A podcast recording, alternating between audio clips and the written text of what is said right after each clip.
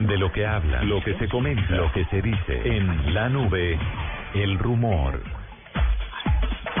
Cuénteme su rumor. El rumor tiene que ver con que México es eh, el 5% o acapara el 5% del mercado mundial de drones. Uno pensaría que, que es un que ese público está disperso y que hay un montón de personas con drones, pero que no hay un país que los acumule.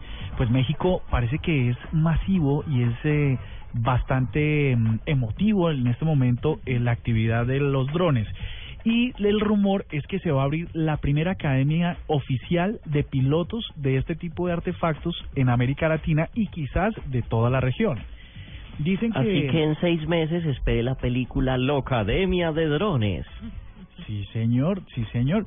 Dicen, eh, dicen, ah, inclusive para aportarle a esta película, eh, en México 12 millones de dólares al año se venden en este tipo de artefactos. A propósito, ¿ustedes tienen ya, han probado un dron, han jugado con un dron? Yo he visto que aquí en Caracol los prueban.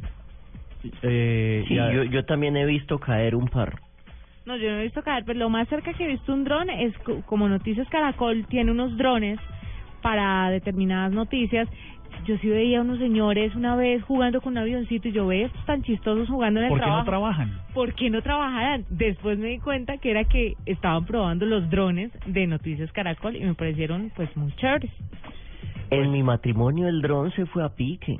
Ah, no digas. ¿y El dron es un amigo suyo que se emborrachó y se fue.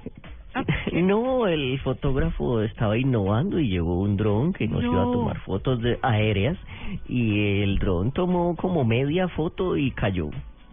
Asumo que le bajaron la tarifa porque que falte todo. no, no. Cayó encima del Sí, sí. pastel. No, no, siquiera no, no cayó encima de nadie ni de nadie de la tercera edad, no, todo bien. Bueno, en realidad estos drones que recordemos son eh, avión, pequeños aviones ah, operados a través de control remoto para distancias inferiores a 200 metros. Eh, um, bueno, normalmente a 200 metros son estos semiprofesionales los que usamos, a los que le podemos poner unas, gama, unas cámaras GoPro por debajo para hacer unas tomas chéveres.